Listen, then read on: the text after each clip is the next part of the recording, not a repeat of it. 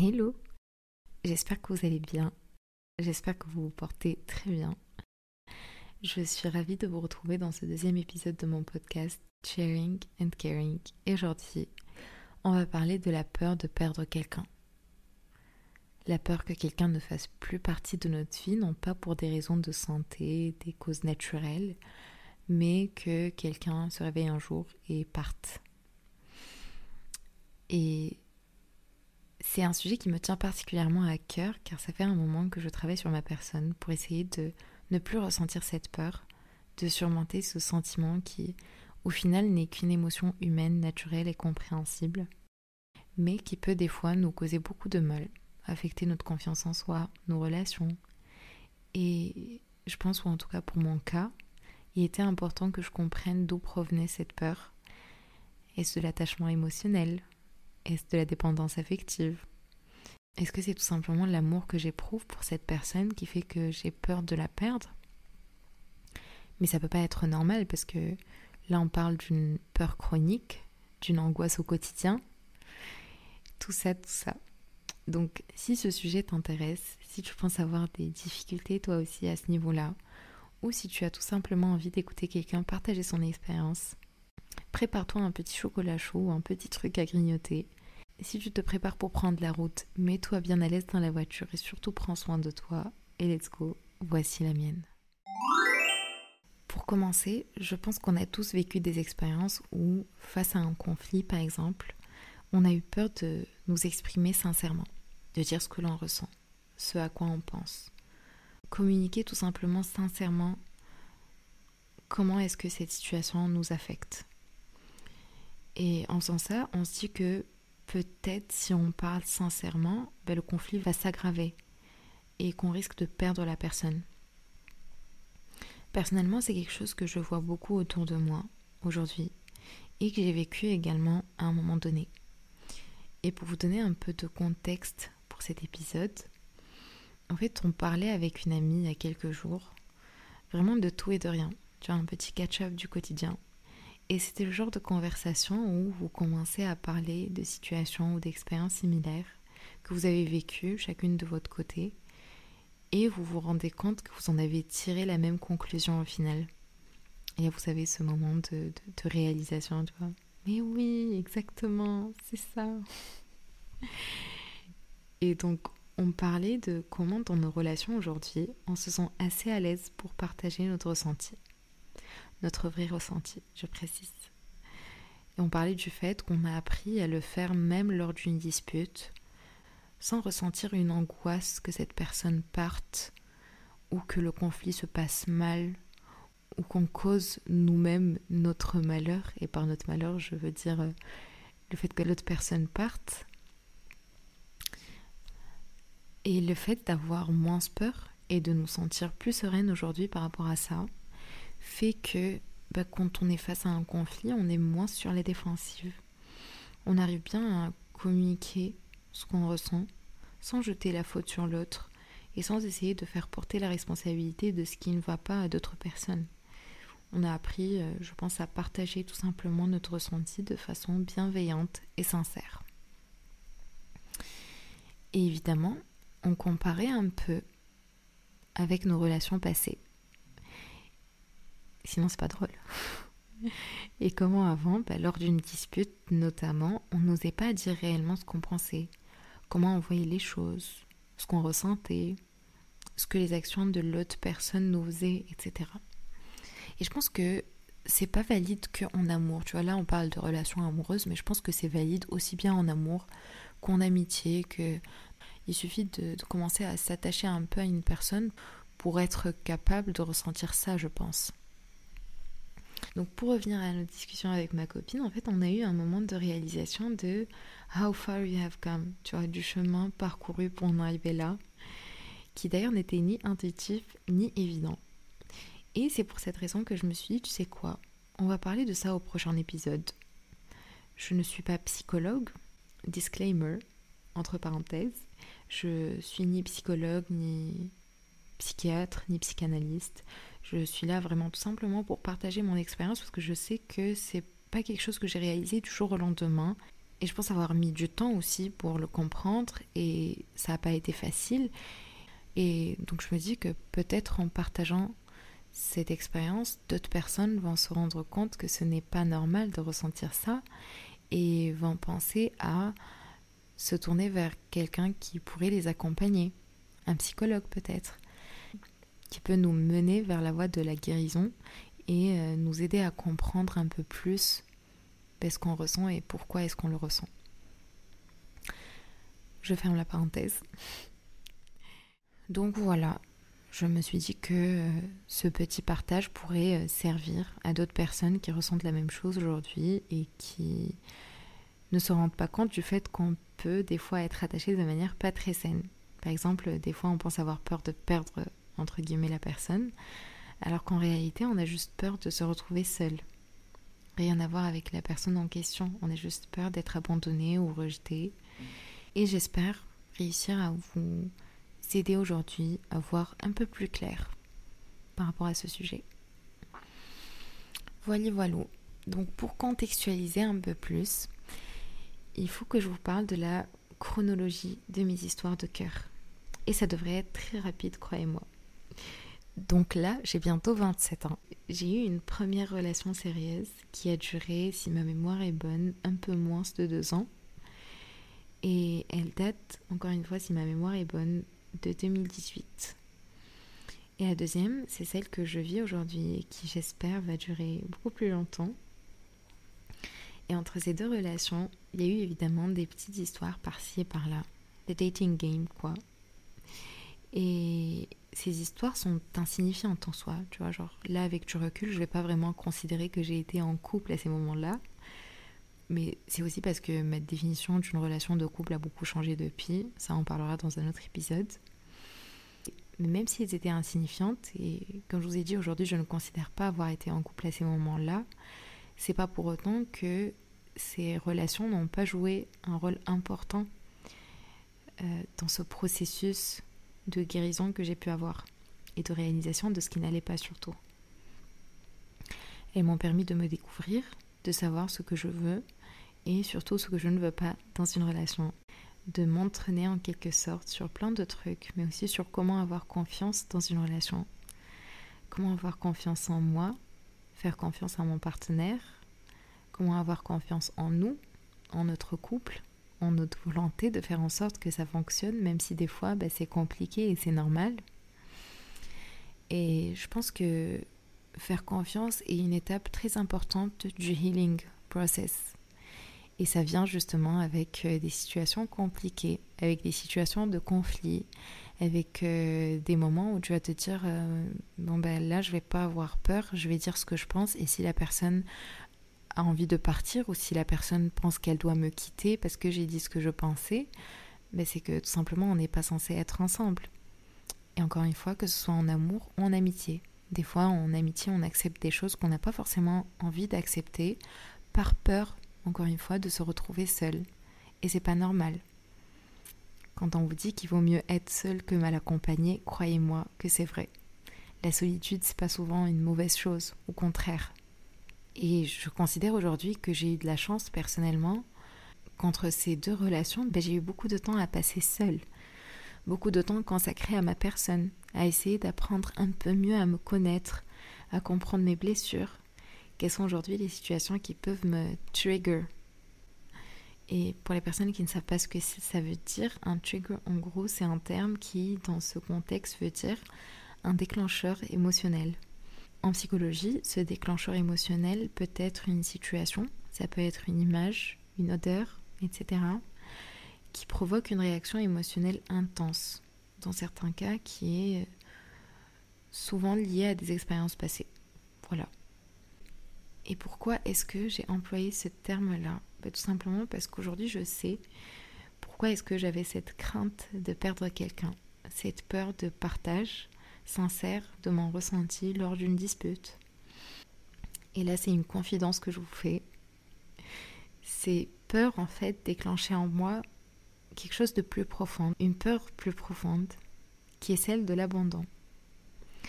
Et pour vous donner une définition rapide, selon Doctissimo, la peur de l'abandon ou le syndrome de l'abandon désigne la peur permanente d'être rejeté ou abandonné par l'autre. Elle se traduit notamment par l'obsession de vouloir plaire à tout le monde, une tendance à se dévaloriser en permanence et à refouler ses propres besoins. La peur de l'abandon trouve son origine dans l'enfance, avec un abandon vécu ou imaginé, donc un deuil, une séparation, un déménagement, le divorce des parents par exemple, etc. Et c'est un comportement qui met à mal les relations amicales, amoureuses et sociales du quotidien. Voilà. Et j'en profite pour vous faire une recommandation d'un livre d'ailleurs. Il y en a sûrement parmi vous qui le connaissent. Ça s'appelle Les 5 blessures de l'âme de Lisa Bourbeau, que je vous invite vivement à lire si vous souhaitez apprendre un peu plus sur les 5 blessures fondamentales à l'origine de nos mots aujourd'hui, qu'ils soient physiques, émotionnels, mentaux. Et en gros, ces 5 blessures sont le rejet, l'abandon, l'humiliation, la trahison et l'injustice. Et dans ce livre, on nous décrit de façon très détaillée ces blessures, ce qui nous permet un peu de, se retrouver ou de retrouver euh, nos, sensations via ces descriptions, pour ensuite nous aider à aller vers la voie de la guérison. Il est euh, très facile à lire, il est vraiment très, euh, très simple ce livre.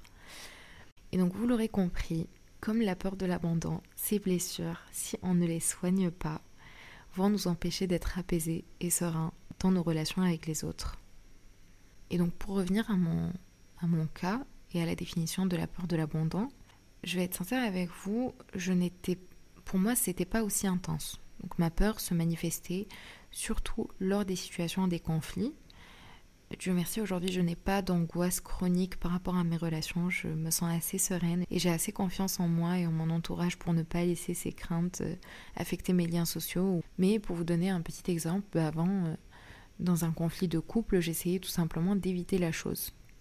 Soit je prenais sur moi, soit je gardais pour moi, soit je ne partageais pas parce que j'avais peur de dire quelque chose qui n'allait pas plaire ou qui n'allait pas correspondre aux pensées de la personne en face et donc qu'elle allait me quitter, m'abandonner. Et si vous êtes aujourd'hui dans une situation similaire, il faudra peut-être vous poser un peu avec vous-même et essayer de comprendre pourquoi. Pourquoi est-ce que ces situations sont des déclencheurs émotionnels? Avez-vous peur de vous retrouver seul? Si oui, pourquoi? D'où vient cette blessure ou ces blessures? Parce que oui, on peut en avoir plusieurs. Et une fois que vous le saurez, déjà, vous allez beaucoup pleurer. De une, parce que c'est pas évident de vivre avec euh, quelque chose aussi longtemps sans savoir de quoi il s'agit, sans savoir que quelque chose ne va pas au fond de nous. Et de deux, parce que cette situation va beaucoup vous rapprocher de votre enfant intérieur. C'est une blessure de l'âme, et c'est l'âme de cet enfant qui est touchée aussi, qui est blessé. Il vous revient de faire le travail nécessaire pour l'aider à guérir, à aller mieux, à retrouver sa joie, et à booster son estime et sa confiance pour enfin surmonter cette peur. Je sais que pour moi, j'ai mis beaucoup de temps et je mets encore aujourd'hui beaucoup de temps, beaucoup d'énergie pour essayer de guérir mon enfant intérieur. C'est un travail du quotidien que je fais pour prendre soin de moi et de nous. Et le fait d'accepter cette peur et ses causes est l'une des premières étapes dans ton healing process, ton processus de guérison. Il faut pardonner s'il y a quelqu'un à qui on doit pardonner, même si on n'a pas reçu d'excuses. Il faut s'accorder le temps nécessaire et ne surtout pas aller trop vite ou forcer la chose. il faut s'écouter, passer du temps avec soi-même, comme je vous ai dit tout à l'heure. Je sais que pour moi, encore une fois, lorsque cette peur était très présente, j'ai compris que mais tout simplement je n'étais pas prête pour une relation, que je n'étais pas prête à aimer une personne de façon saine tant que je ne portais pas d'abord cet amour sain pour ma propre personne. Et aujourd'hui, je suis convaincue que pour avoir une relation saine, l'une des choses les plus importantes est que, ben oui, il faut avoir assez d'amour pour soi, assez d'amour propre, assez de confiance en soi, et il faut avoir eu le temps de comprendre ce qui ne va pas au plus profond de nous et au moins avoir tenté de le réparer. attention, je ne dis pas que quand on a des blessures comme celle-ci, on ne peut pas être dans une relation ou que ça pourrait jamais fonctionner. Au contraire, je suis une personne assez optimiste sur ce point et je sais que dans certains cas, oui, on peut tomber sur des plans la personne qui va justement nous aider à mieux comprendre ce qui ne va pas, à mieux gérer nos blessures, nos angoisses, à les guérir. Et c'est beau, c'est magnifique. Mais si la personne n'est pas là aujourd'hui, ou si on tombe sur la personne qui pense que c'est pas à elle de faire ça, mais qu'est-ce qu'on fait? Je vous laisse comme d'habitude la petite minute de réalisation. Et oui, c'est à nous de le faire, c'est notre responsabilité. Savez, avant, j'avais souvent cette peur de perdre quelqu'un en pensant à toutes les belles choses qui faisaient que cette personne était assez exceptionnelle à mes yeux. Et jamais l'idée que c'est elle qui pouvait me perdre si quelque chose se passait mal entre nous ne me venait à l'esprit. Et c'est triste. Tu vois, aujourd'hui, avec du recul, quand j'y pense, ça me fait tellement de la peine pour la Rawen d'autrefois. Je me dis, la pauvre, pourquoi elle se voyait comme ça? L'essentiel, c'est que ça a changé maintenant. Et je me dis que bah, c'est une étape nécessaire pour en arriver aujourd'hui à dire que déjà, on ne perd pas quelqu'un ou quelque chose. La notion de perte implique que l'on possède quelqu'un ou quelque chose, une relation ou autre. Or, en réalité, nous sommes tous libres. On possède rien du tout, on possède personne. Et si demain, quelqu'un que j'aime très fort ne fait plus partie de ma vie ou décide de me quitter pour X ou Y raison, ben je serai sans doute triste, je vais avoir mal, je vais sûrement pleurer. Je suis une personne qui pleure beaucoup, by the way. Hein. J'extériorise beaucoup comme ça et ça me fait un bien fou mais au moins je saurais ce que je serais en train de ressentir. Et j'essaierai de l'accepter, j'essaierai d'accepter mes émotions, de les vivre telles qu'elles sont, sans essayer de forcer le processus. Et j'espère qu'à un moment donné, bah, j'arriverai à un stade où je serai healed, guérie, assez pour dire que bah, je suis plutôt reconnaissante pour tout ce que j'ai pu vivre avec cette personne, pour tous les moments, tous les souvenirs qu'on a pu avoir et partager ensemble, et que je suis heureuse de l'avoir dans ma vie à un moment donné. Et si nos chemins se sont séparés aujourd'hui, ben, je lui souhaite que le meilleur. Si nos chemins ont dû se séparer, c'est que c'est comme ça, que ça devait se passer. Des fois, tu te dis juste That's the way it is. C'est comme ça et pas autrement. Pas besoin de chercher des explications à tout. Il faut juste accepter le fait que sur notre chemin de vie, ben, on va rencontrer des centaines et des milliers de personnes et elles ne vont pas toutes rester jusqu'au bout. Certaines personnes seront là pour nous éclairer sur certains sujets, pour nous aider à apprendre certaines leçons. Certaines vont nous aider à devenir la meilleure version de nous-mêmes et d'autres nous pousseront à devenir les pires versions de nous-mêmes. Certaines personnes vont nous blesser et des fois c'est nous qui les blesserons. Des fois, tu as des personnes qui viennent dans ta vie pour t'apprendre des choses, pour que tu te découvres à travers elles ou au travers de votre relation. Et après, eh ben, il est juste temps pour qu'elle parte. Et c'est pas toujours mauvais. C'est difficile de le réaliser de suite évidemment, mais croyez-moi, c'est pas toujours mauvais. Et très souvent même, ces situations et ces personnes nous préparent tout simplement pour quelque chose de meilleur. Des fois, elles partent pour laisser place à d'autres personnes qui sauront nous apporter plus d'amour, plus de sérénité, plus de compréhension, qui sauront plus nous rassurer. Et puis évidemment, ben, il y aura un moment où il y a des personnes qui croiseront notre chemin et qui ne nous quitteront plus. Et elles deviennent nos partenaires de vie. Voilà, je pense qu'il faut juste faire confiance, patienter et s'accorder le temps nécessaire. On dit que les bonnes choses arrivent à ceux qui savent attendre. Je pense que c'est vrai. Des fois, la clé, c'est la patience. Alors si tu es dans cette situation aujourd'hui, si tu as peur de perdre quelqu'un, si tu vis avec cette angoisse chronique, je te conseille vivement d'essayer de comprendre pourquoi, d'essayer de faire le travail nécessaire sur toi-même. Et si aujourd'hui tu es dans une situation où tu as perdu quelqu'un, et je mets perdu entre guillemets, ben j'espère que cet épisode a pu te servir, t'aider, te réconforter, te rassurer peut-être sur l'avenir. Pense à prendre le temps pour toi. Pense à comprendre ce que tu ressens, pourquoi tu le ressens Essaie de te rapprocher de ton enfant intérieur et de lui accorder le temps de guérir, de comprendre lui aussi tout ça. et sois gentil avec toi-même. La vie est assez dure telle qu'elle est, ne te rajoute pas une couche de plus. On arrive à la fin de notre épisode. J'espère qu'il vous a plu. J'espère qu'il a pu vous apporter quelques, quelques réponses à des questions que vous aviez ou tout simplement vous faire euh, un peu de bien. Ça existe, c'est pas français ça. en tout cas, je vous envoie beaucoup d'amour, beaucoup de courage et je vous dis à la semaine prochaine. Bisous